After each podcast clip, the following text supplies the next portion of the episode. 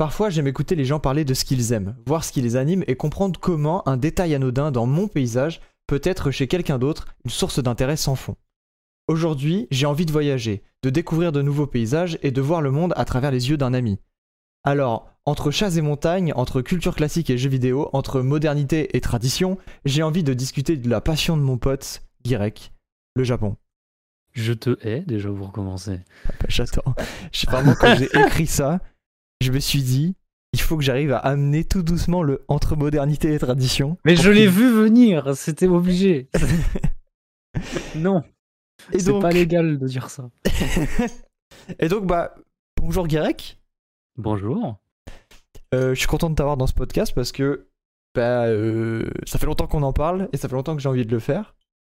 Oui, c'est vrai, oui. Alors pour comprendre un peu, euh, bah, ça s'est un peu compris via le via l'introduction. Pour expliquer un peu, on va tout simplement parler pendant une heure là à peu près de euh, de toi et plus particulièrement en fait de ta passion. Parce que j'adore écouter les gens qui parlent de leur passion. D'accord, bah fair enough. Et déjà, on va commencer avec une question toute bête. Est-ce que Mhm. ça va? Ben oui, ça va très bien et toi? Ça va nickel, mec. Je suis très très content. bien, j'ai- raté tous mes réveils ce matin, c'était très bien. La chance. a décidé de faire une mise à jour, donc euh, c'était trop cool.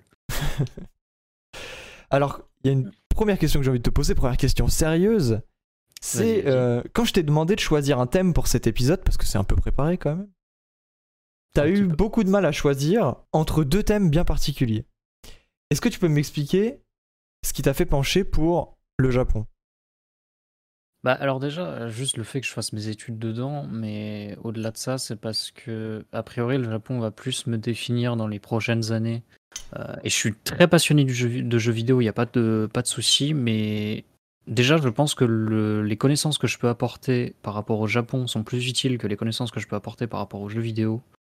Parce que même si mes connaissances pour les jeux vidéo sont assez niches, disons que c'est plus commun comme, euh, connaissance, je pense. Euh, mais après, c'est aussi que tout simplement, comme je fais mes études dedans et que a priori je vais continuer de faire mes études dedans, c'est plus intéressant par rapport à ça aussi parce que ça va m'apporter, même moi, le fait de parler de ce genre de choses peut me permettre d'apporter une nouvelle perspective à ma propre passion. En fait, je, pense que les gens perçoivent plus que je suis fan du Japon plutôt que ou perçoivent mon engagement comme étant fan de, la culture japonaise comme étant plus grand que euh, comme euh, étant juste un fan de jeux vidéo parce que j'aime beaucoup l'histoire du jeu vidéo mais euh, mais c'est pas ça me paraît moins évident par rapport aux gens que je rencontre euh, comme ça tu vois genre une personne que je rencontre au pif aura tendance à être plus au courant que je suis fan de culture japonaise que plutôt que je suis fan d'histoire du jeu vidéo quand, quand moi je pose cette question de qu'est-ce qui t'a fait pencher la balance vers le côté Japon, c'est aussi Mhm. euh, qu'est-ce est-ce qu'il y a eu un élément où, t'es dit, où tu t'es dit bah en outre le fait que tu fasses tes études dedans évidemment, est-ce qu'il y a un élément où tu t'es dit bah en fait euh, non c'est clairement en fait le Japon ma passion parce que moi je me souviens de ton message où tu me disais bah c'est super dur de choisir. En fait, je sais que le Japon, je pourrais en parler des heures sans vraiment être désintéressé particulièrement. Je pourrais regarder des heures et des heures de contenu sans être désintéressé. Alors que le jeu vidéo, généralement, j'ai besoin d'une pause.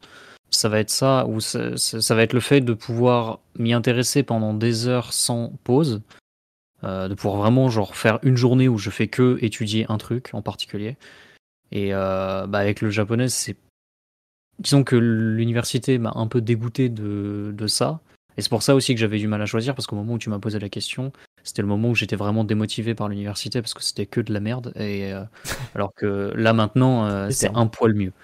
Mais au-delà de ça, je pense que le, le vrai truc qui a fait penser- pencher la balance envers, le- envers le japonais, c'est que euh, quand j'ai commencé, en fait, le japonais, c'est une langue que j'ai appris euh, au départ tout seul à l'oral uniquement. Je l'ai appris sans même y faire attention au début. C'est-à-dire que j'ai appris à le parler, à faire des phrases euh, simples, hein, vraiment pas des trucs euh, ultra complexes évidemment, mais à faire des phrases simples et à pouvoir tenir une conversation sur la météo, on va dire. En Mhm. un mois, j'étais capable de faire ça. Et euh, quand j'étais à la fin du collège, parce que je, je me faisais vraiment fondamentalement chier, et le seul intérêt que j'avais, c'était d'apprendre euh, d'apprendre cette langue-là à travers, bah, du coup, les animés. Euh, Enfin, moi, ça a été ma porte d'entrée. Mais en fait, ça s'est fait un peu tout seul, c'est-à-dire que j'ai jamais été vraiment actif dans mon apprentissage au début.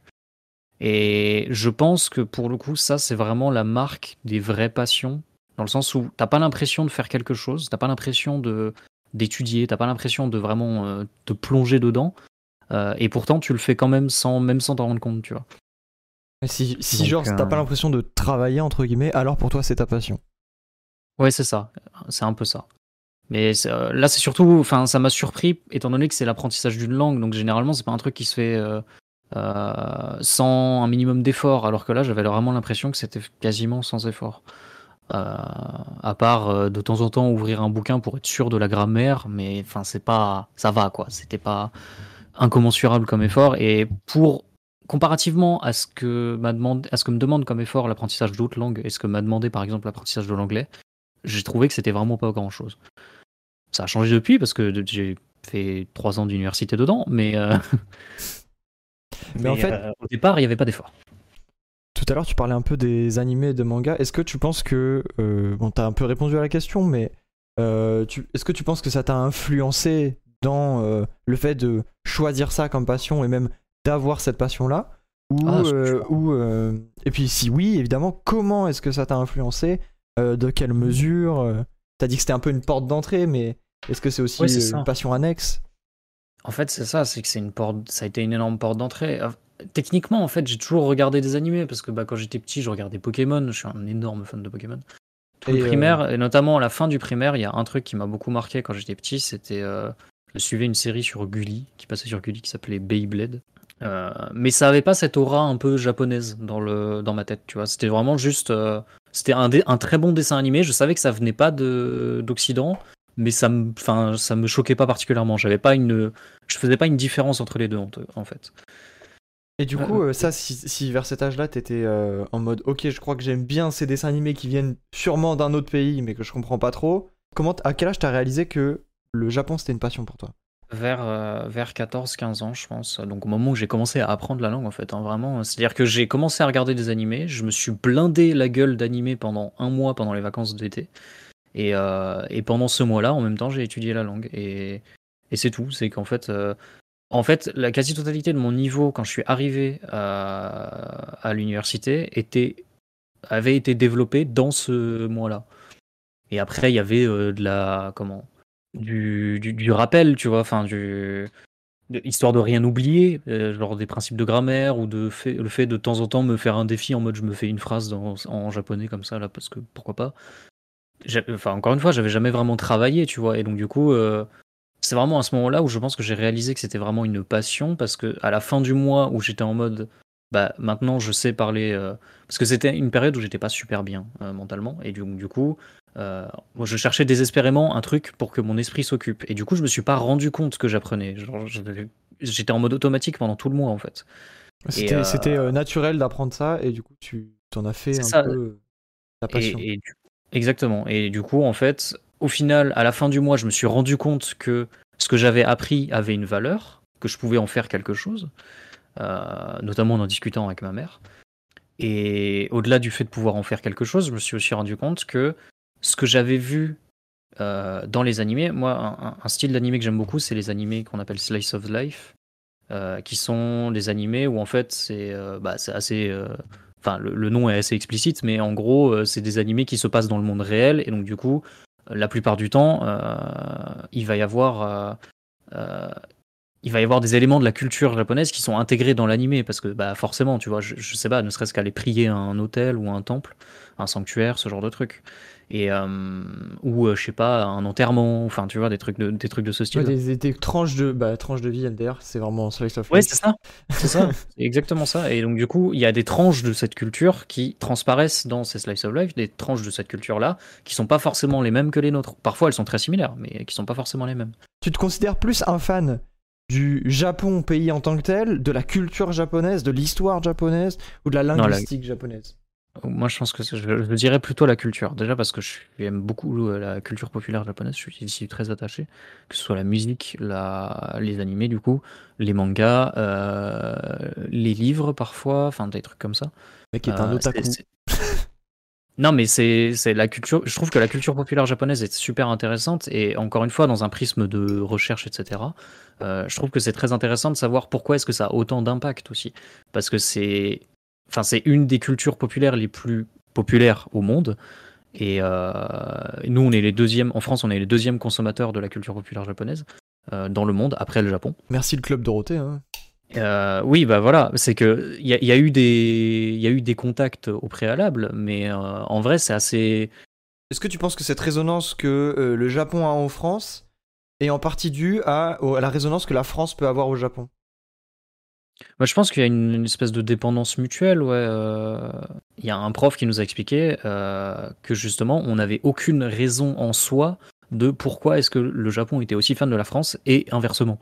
Est-ce que le euh, fait peut-être que ce soit deux pays tant éloignés, si difficiles à, à aller visiter l'un pour l'autre, est-ce que ça joue pas un peu dans le fait que euh, on idéalise un peu ce que c'est? Ah si, complètement. Non, mais je pense qu'il y a une part de, il y a une grosse part de ça. Il y a une grosse part de, on idéalise toute la culture nippone, on idéalise le pays japonais parce que, enfin, les euh, SDF sont euh, laissés à crever dans la rue. Les femmes ont une place extrêmement déterminée et déterministe dans la société. Enfin, c'est, il y a, plein, plein de défauts qui- au Japon qui sont absolument horribles. Est-ce que euh, c'est des défauts aux yeux des occidentaux ou des défauts vraiment euh, fondamentaux? Ah non, c'est des défauts fondamentaux, même euh, de, de manière générale. C'est qu'il y a, y a des défauts qui sont uniquement des défauts aux yeux des Occidentaux. Par exemple, tout le, tout le problème des femmes, c'est du point de vue japonais, c'est un non-problème. Parce que du point de vue japonais, la femme a toujours beaucoup de pouvoir, notamment parce que c'est elle qui gère les finances du foyer, euh, traditionnellement. Évidemment, nous, on voit ça d'un mauvais œil parce qu'on est en mode, bah, c'est chiant de mettre les gens dans les cases. Ce avec quoi je suis tout à fait d'accord, mais il y a beaucoup de gens au Japon qui défendent euh, cette espèce de modèle euh, en disant que bah certes on met les gens dans des cases, mais au moins ils ont quelque chose à faire parce que là aujourd'hui il y a beaucoup de femmes qui se retrouvent avec plus rien à faire à part élever les gosses. Euh, mais par exemple, pour, pour te citer un exemple qu'on a vu en cours récemment, en 90, euh, dans les années 90, je me souviens plus de l'année exactement, il y a un premier ministre japonais qui s'appelle Kishi a réinstauré le drapeau impérial japonais dans euh, l'armée d'autodéfense japonaise. La même armée d'autodéfense japonaise qui va aller autodéfendre son pays, mais en Irak. Euh, Pardon. euh, quelques années plus tard, parce que bah évidemment hein, l'autodéfense en Irak. Préventif, préventif. ce même drapeau qui avait été interdit en 46 par les Américains parce que c'est le drapeau impérial, donc évidemment qu'il va être interdit. C'est le fameux drapeau qu'on voit partout avec le rond euh, rouge du Japon et les traits qui partent dans tous les sens sur les côtés du drapeau. Ça, c'est un drapeau impérial, c'est un symbole d'extrême droite, c'est la fleur de lys japonaise. C'est ouf que même nous, dans notre culture française, c'est un truc qu'on on est en mode Japon traditionnel quand on voit ça, tu vois. Enfin, moi, euh, Exactement. ça Bah oui, parce que en, en soi, oui. C'est, le- mais c'est le Japon impérial, donc euh, enfin c'est, euh, c'est le Japon de la période impérialiste plutôt. C'est pas le Japon impérial en soi, mais c'est pas la même chose. et euh, non, c'est pas la même chose non plus, parce que du coup, euh, c'est la période colonialiste du Japon, la période très militarisée, on va dire. Mais, euh, mais en fait, c'est que encore aujourd'hui, le pays est dirigé par des gens qui sont matrixés par le système impérial, on va dire, par, par le système de Japon, Japan number one, enfin, tu vois, des trucs de ce en même temps, ça fait. Enfin, ça fait moins de 100 ans, quoi. Ça fait que 80 ans, entre guillemets. Mais en même temps, ça fait déjà 80 ans. Donc, tu vois. euh, Bah voilà, c'est ça, c'est que ça fait, ça fait déjà 80 ans. Mais ça a des, euh, ça a des conséquences encore, encore aujourd'hui sur la politique, et donc du coup, le Japon a une politique extrêmement, extrêmement euh, droite, on va dire. T'as décidé de faire de ton métier ta passion. Et, ou même plutôt l'inverse, en réalité, hein, de ta passion ton métier. Oui. Et euh, du coup, c'est un peu ton champ, c'est ton champ de recherche, euh, puisque c'est pas encore un métier, mais c'est ton champ de recherche actuellement. Euh, Est-ce que t'as pas peur que ça te dégoûte un jour? Ah si, complètement. Mais euh, le jour où ça me dégoûtera, bah tant pis, ça m'aura dégoûté. Je, je réfléchis, j'avoue que je réfléchis pas jusque là. Mais en fait, One Life, quoi. c'est que, bah non, c'est pas ça. C'est juste que je préfère exploiter cette passion tant qu'elle est là. Euh, et quand elle sera plus là, je ferai autre chose. C'est que l'avantage de, de- de la voie dans laquelle je m'engage, euh, donc euh, de la recherche en, en anthropologie, et du sujet sur lequel je m'engage, c'est-à-dire que moi j'aimerais bien mettre les méthodes de l'anthropologie sur Internet, c'est que le sujet est pas fermé. Je suis pas bloqué au Japon. Ouais, bien sûr. Donc euh, si, ja- si jamais j'ai envie d'aller étudier la communauté des incels, je peux aller le faire. Ce qui serait très intéressant d'ailleurs. C'est une étude que je prévois de faire. Mais, je, je peux le faire. Il y a pas personne n'ira m'emmerder particulièrement. Donc, euh, et puis c'est l'autre avantage aussi du domaine dans lequel je suis, parce que pour le moment, il n'y a pas d'anthropologie d'Internet. Donc ça veut dire que c'est à moi de le faire. C'est à moi de le... De partir de dessus. le... Voilà, c'est ça. Et donc du coup, ça veut aussi dire que au moment où je décide de faire autre chose que sur du... Sur du... quelque chose en rapport avec le Japon, euh, toujours sur Internet, admettons, bah on va pas m'embêter parce que bah, il y aura personne pour me dire euh, pour me dire que j'ai pas l'autorité de le faire parce qu'il y a personne qui n'a qui a l'autorité de le faire ou qui a le- l'expertise pour le faire.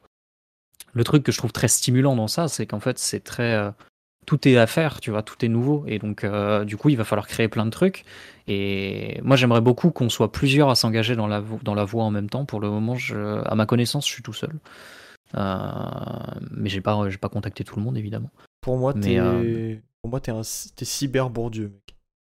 Cyber Bourdieu, yes. Trouvé un. Le pauvre. Il se retourne dans sa tombe. Donc euh, moi c'est c'est juste ma, c'est ma seule peur, c'est de me retrouver à finir mon doctorat et en étant toujours tout seul à étudier ça comme ça. Parce que du coup le problème c'est que c'est que si je si je suis tout seul, déjà il y aura personne pour me contredire, mais il y aura aussi personne pour on va dire Valider tes théories, quoi. Bah, pour valider, mais au-delà de ça, parce que c'est pas c'est pas totalement le c'est pas tellement le but en fait. Je, je fais pas de la recherche pour être validé, je fais de la recherche pour trouver un truc, tu vois, et euh, pour produire du savoir. Et donc pour produire du savoir, il y a besoin que quelqu'un contredise. Alors, si tu veux faire de l'anthropologie d'Internet, pourquoi s'être penché d'abord sur le Japon et pas un territoire que tu connais comme la France? Euh, bah en fait c'est assez simple, c'est juste que j'ai commencé l'anthropologie quand j'étais déjà à l'université en japonais et j'ai été trop têtu pour arrêter. Donc euh, non et puis de manière générale euh, les cours d'anthropologie à l'INALCO, donc le- le- l'endroit où je suis, je, m'intéressais plus on va dire que les cours d'anthropologie ailleurs. Donc du coup j'ai continué en LLCR avec un mineur en anthropologie. L'objectif ce serait de faire un master LLCR d'anthropologie. T'as déjà Donc, entraîné quelqu'un dans ta passion? Ah, en, en- si on parle spécifiquement du Japon, je pense pas. Bon, techniquement, mon frère, mais mon frère, il est, il a pas été aussi vite aussi passionné que moi. Et, euh, et en fait, surtout lui, son... Après, lui, il est musclé, quoi. Oui, voilà, c'est ça. Lui, lui, c'est un frigo. Euh, non, mais euh, disons que lui, il est resté sur le, le côté euh, j'aime bien les mangas et les animés. Ce qui est très bien, hein, euh, enfin, faites comme vous voulez. hein. Mais c'est juste que moi, j'ai le sentiment d'être allé plus loin euh, pour mon intérêt dans la culture, on va dire. Parce que, bah, je sais pas, par exemple, au lycée, j'ai lu un texte qui s'appelle le Kojiki, euh, qui est un texte absolument horrible à lire. Un texte qui, globalement, met. C'est la genèse de, de la religion shinto, on va dire ça gros- très grossièrement. Euh, un livre qui, bah, j'ai appris plus tard, n'est considéré que comme fondateur de la religion que depuis 40 ans. Mais. euh, What the fuck? C'est si tôt? Enfin, c'est si Eh- récent? alors, en fait, non, il a été écrit il y a très longtemps. Il a été écrit en Mais ça, 980. je J'avais bien compris que c'était écrit il y a longtemps, mais que ce soit considéré fondateur que depuis 40 ans. Eh ben, c'est- en fait, ouais, en gros, c'est euh, c'est euh, tout ce qui est période impériale qui a essayé de le pousser en mode euh, c'est la c'est le, le récit fondateur de notre parce qu'en gros ça détaille normalement les origines de l'empereur qui a des origines divines et donc du coup bah ça c'était dans leur intérêt de dire euh, de dire euh, bah oui regardez l'empereur il vient de là et c'est à ce moment-là que ça a été poussé et donc c'est du coup c'est plus c'est plus long que ça c'est 60 60 80 ans mais mais c'est assez reste, récent en fait Tôt, quoi. Enfin, récent. En fait, c'est surtout que nous, euh, en Occident, on a du mal à, à concevoir une religion sans doctrine. Euh, parce qu'on a des religions qu'on appelle orthodoxes, et donc du coup, euh, nos religions sont très, nos religions sont fondées sur des bouquins globalement. Et euh, au Japon, Harry Potter notamment. Qui, Voilà, par exemple. voilà. Si vous êtes transphobe. Voilà, religion, religion turf. Pardon. Et en fait, généralement, tu vas avoir un ou deux courants d'une religion qui sont fondés sur des bouquins. Par exemple, tu as des courants du bouddhisme qui sont fondés sur des bouquins. Euh, technique, j'appelle si ça des pas fondé sur un hein. bouquin, c'est fondé Ah. sur quoi? Euh, de la pratique. Uniquement de la pratique. Euh, ça va être fondé sur des traditions, ça va être fondé sur euh, des, des rites. Je sais pas, par exemple. Un peu plus être comme les croyances païennes en Europe, quoi. Ah, mais c'est complètement ça. hein. C'est Ouais. ce que nous on qualifierait comme des croyances païennes, sauf qu'en fait c'est des croyances païennes qui ont pris une ampleur telle qu'on appelle ça des religions, mais religion en soi, le terme n'a aucun sens. Enfin, il n'y a, aucune résonance du terme religion au Japon. Parce qu'en en Occident, de manière générale, on a tendance à considérer qu'une religion est unique, c'est-à-dire qu'on ne peut avoir qu'une qu'une seule religion.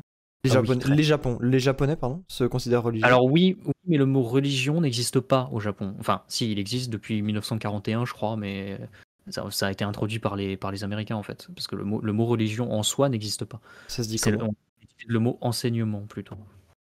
Ça, Ça- se dit Shinrikyo pour la religion. Et Kyo, en gros, c'est le c'est enseignement. C'est le kanji pour euh, Oshieru, qui est le verbe pour enseigner. Tu sais que, par rapport à la question, est-ce que tu as déjà entraîné quelqu'un dans ta passion? Euh, Indirectement, si j'avais plus de temps pour ça, je pense que j'essaierais de m'intéresser à comment sont construits les kanji parce que je trouve ça ouf. Bah, c'est super intéressant. Après, euh, si tu veux des ressources pour ça, il n'y a pas de souci, hein, je les ai. Mais... euh, mais c'est une, C'est une question de temps plus que de ressources. Non, mais après, tu prends une après-midi pour comprendre le principe, et ensuite tu les apprends, euh, genre t'en apprends deux par jour max, et c'est bon. Non mais c'est pas pas, pour, de- c'est pas une volonté d'apprendre, tu vois, c'est juste pour moi c'est comme euh, je suis nul en français, Mhm. je suis nul en orthographe, mais je trouve que l'étymologie c'est trop intéressant. Ah bah Et là, euh, en- ni- niveau étymologie, en kanji, t'es ça. Et donc c'est pour ça que euh, Mm. on en avait déjà parlé plusieurs fois, mais moi ce qui m'a vraiment marqué c'est ce tweet que j'ai vu d'un mec qui faisait un, euh, enfin d'un concours au Japon de création de kanji. c'est trop bien. Déjà c'est fou ça, c'est comme si tu- on disait en France invente un mot. Traditionnellement, un kanji, c'est la combinaison de plusieurs éléments euh, cryptographiques, et c'est tout. Enfin, il n'y a pas de. Donc, euh, du coup, pour eux, créer des kanji, c'est pas quelque chose de complètement alien, tu vois. Ouais, mais tu vois, et du coup, moi, ce que je me souviens, c'est que je crois qu'il y avait un, un kanji qui avait été créé où euh, c'était le sentiment que l'on a quand on se recueille, euh, quand on se recueille sur la tombe d'un, d'une Hakamaeru. personne de notre famille. Et en fait, tu regardes le kanji, et même en étant enfin, européen, euh, pas parler un mot de japonais, bah, tu comprenais. euh, parce qu'en fait, ça faisait une espèce de petite tombe avec un petit personnage qui était assis devant. Et bon, Et- moi, je suis un enfant, hein, donc euh, j'étais vraiment en mode waouh, c'est ouf. Non, mais oui. Et, alors, tous les kanji sont pas comme ça. La plupart des kanji sont pas très idéographiques. Donc, euh, du coup, euh, représenter genre. euh, là, ils sont pas très parlants, on va dire, euh, niveau, au niveau du sens quand tu les vois juste. Mais celui-là était très bien fait parce qu'en plus de ça, les éléments qui étaient utilisés étaient des éléments qui euh, possédaient un sens proche de ça. Ouais, ouais, c'était que ça. En fait, c'est ça qui m'impressionnait. C'est que t'avais le kanji pour la tombe, t'avais le kanji Ouais, pour euh, la tristesse et la joie, ou un truc comme ça, quoi. Si je dis complètement au hasard, évidemment, parce que. Mais euh, c'était mais- cette idée-là qu'il y avait, il y avait tout et mélangé ensemble, ça voulait dire ça. Et je trouve ça ouf. Parce que du coup, oui, peut-être que tout le monde ne saura pas ça, mais la langue japonaise s'écrit en trois, en deux syllabaires et, un, et, et des kanji. Donc deux syllabaires. deux syllabaires. Les syllabaires, c'est un alphabet, sauf qu'à la place des lettres, euh, c'est des syllabes. Donc euh, par exemple, tu vas avoir K, tu vas avoir euh, donc KA, euh, tu vas avoir GA, GA, tu vas avoir Ta, TA, enfin Ti, Tu, machin. C'est-à-dire que les Et, Japonais, quand ils apprennent leur langue, ils apprennent à la Mhm. fois les kanji et à, et à la fois ce, euh, cet alphabet ça, Ils syllabaire. apprennent d'abord les syllabaires. La plupart des gens apprennent d'abord les hiragana, qui sont du coup le syllabaire de base, euh, puis les katakana, qui sont les syllabaires qui sont utilisés pour écrire les mots étrangers et pour écrire les onomatopées. Il y a, il y a un truc euh, qui, rend les kanji super pratiques. Là, tes souhaits. Il y a un truc qui rend les kanji super pratiques, c'est la signalisation. Juste pour écrire des panneaux de signalisation, le fait d'avoir un caractère qui veut dire un truc tout seul, genre je sais pas, attention. Ouais, c'est euh, c'est vrai que des fois, bon, sur ou l'autoroute, euh, sur ou l'autoroute, t'as vraiment des panneaux avec trois lignes de texte, tu passes à 130, t'es en mode bon bah les gars. C'est ça. Euh, c'est ça. Donc, ne serait-ce que pour ça, tu vois, c'est vachement utile. Mais après, il y a plein de, il y a plein de raisons pour lesquelles les kanji sont utiles. Et donc, du coup, ça te fait gagner un temps fou à la lecture aussi. Bon, quand tu les maîtrises, hein, parce que je suis pas encore là, moi perso, mais La honte. Oui, non, mais je, je- j'ai beaucoup, beaucoup de mal à lire en japonais, euh, notamment parce que j'ai attendu 5 ans pour l'apprendre, donc euh, ça aide pas. Euh, T'as prévu d'aller au Japon? Oui, j'ai prévu d'y aller cet été, pendant un mois. Et j'ai prévu d'y aller en voyage de recherche après. Euh, je vais faire des musées, je vais visiter parce que j'ai j'ai pas encore eu l'occasion d'y aller. C'est un voyage de comment de de loisirs, donc euh, du coup je vais. Si je peux discuter avec des gens, c'est cool, mais le Japon est un pays où c'est assez difficile d'aborder des gens comme ça. Surtout l'été, il doit y avoir énormément de touristes. Ouais, mais ça, a priori, ça c'est pas très grave. Si je- pareil, si je peux discuter avec un touriste, je discuterai avec un touriste. C'est pas. Si je peux rencontrer des gens, c'est toujours bien. Tu vas peu sociabiliser avec les gens que tu vois, même dans des contextes où potentiellement en Occident tu pourrais sociabiliser. Euh, mais c'est dû au format de la société, pareil, comme tu es très rangé dans des cases tout le temps et que tout le monde a un rôle bien défini. Tu sais que ça, c'est Donc- plus, euh, plus euh, présent encore qu'en France, cette, ce, ce, ce côté case. Ah ouais, beaucoup plus. Il y, a, y a tout le côté, une femme, c'est pas censé travailler quand ça a des enfants. Il y a tout le côté, les hommes, c'est ceux qui gagnent l'argent et qui rentrent à la maison et c'est tout. Peu importe quel sacrifice ils doivent faire. Euh, Il y a tout le côté, euh, si t'es pas marié à 30 ans, t'as raté ta vie. Euh, Il y a le côté, si tu ne peux pas avoir d'enfants sans être marié, c'est pas possible. Enfin, si tu peux, hein, évidemment, mais... C'est mal vu. Très, très mal vu, très, mais vraiment très mal vu. Genre, euh, moi je je dirais pire, enfin encore moins bien vu que euh, dans, un, dans un environnement très chrétien, tu vois. Euh, où en fait, c'est des trucs qui ne rentrent tellement pas dans leur schéma de pensée et dans les cases qu'ont fixé la société, ils ne conçoivent pas que quelqu'un puisse en sortir. Au Japon, tu peux y aller, euh, te balader dans Tokyo pendant toute une journée et ne pas croiser un seul SDF. Ce qui est très rare dans, euh, ce qui plaît beaucoup à la droite étrangère, mais ce qui est très rare dans une ville, dans une grande ville occidentale en fait, occidentalisée on va dire.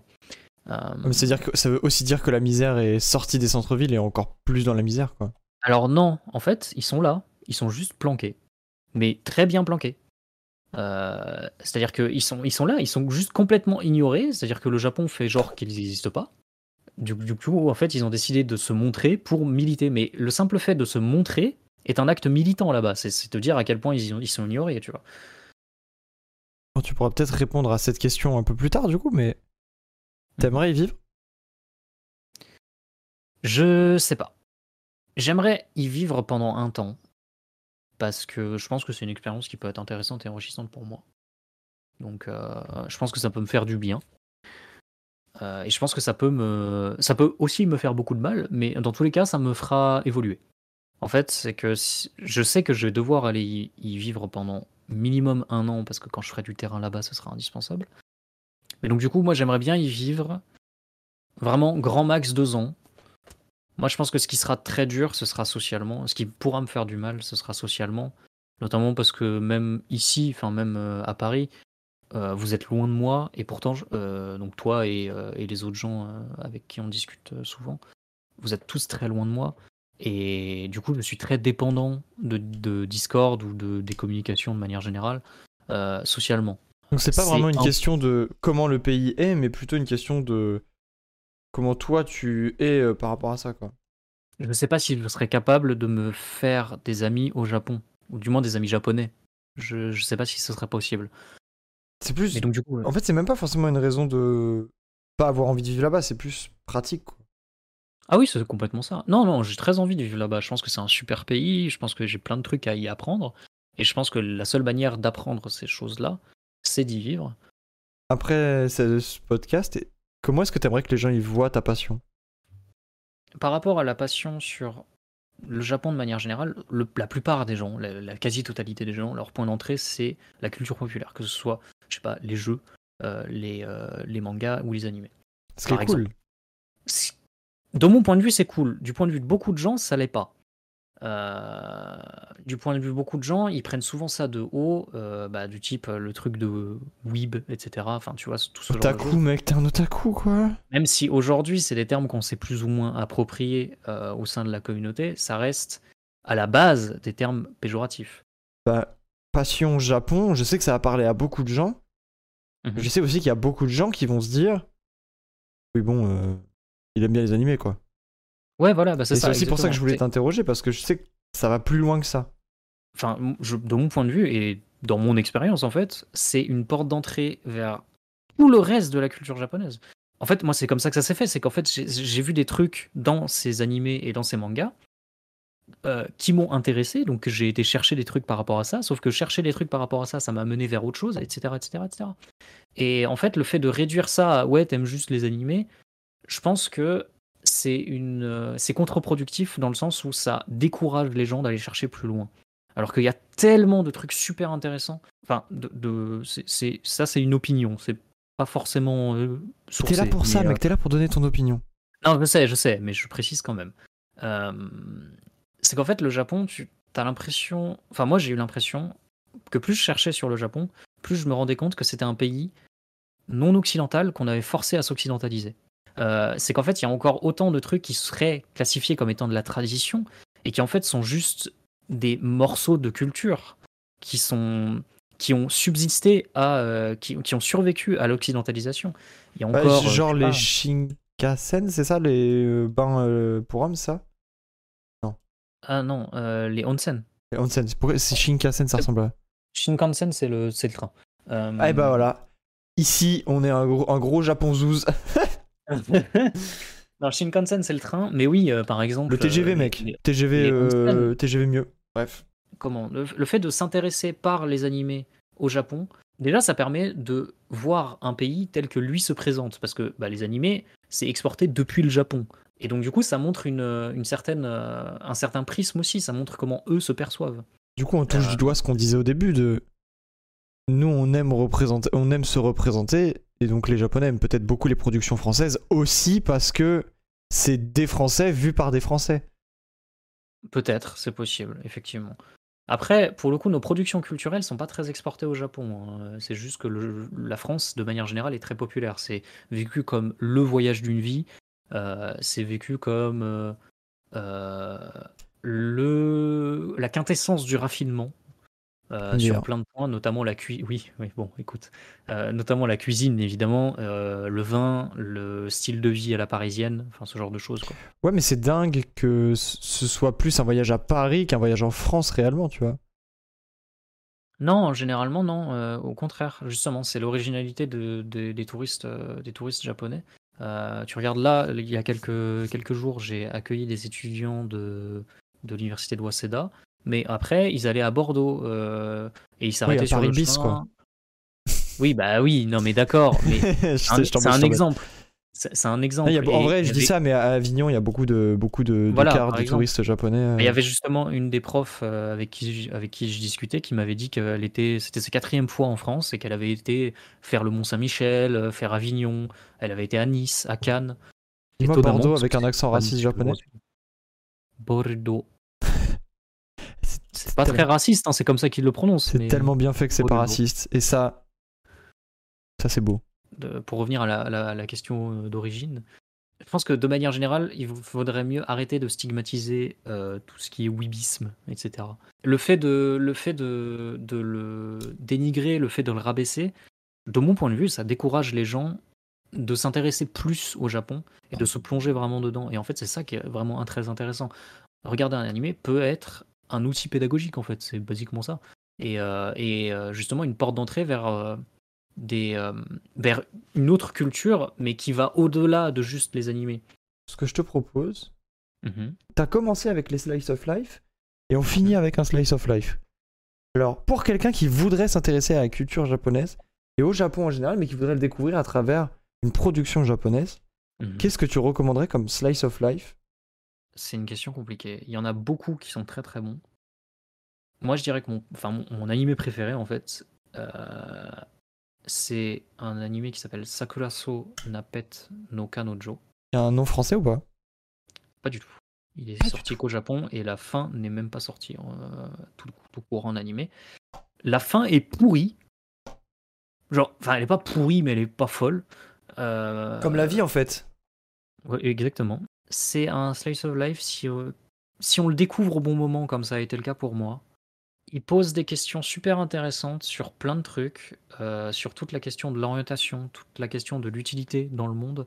Euh, pourquoi est-ce qu'on est là Est-ce que ça a une utilité de d'avoir une bonne note au bac Est-ce que ça a une utilité de à quoi ça te sert d'aller chercher ton métier de rêve Tu vois, ce, ce genre de questions un peu assez profondes, tu vois.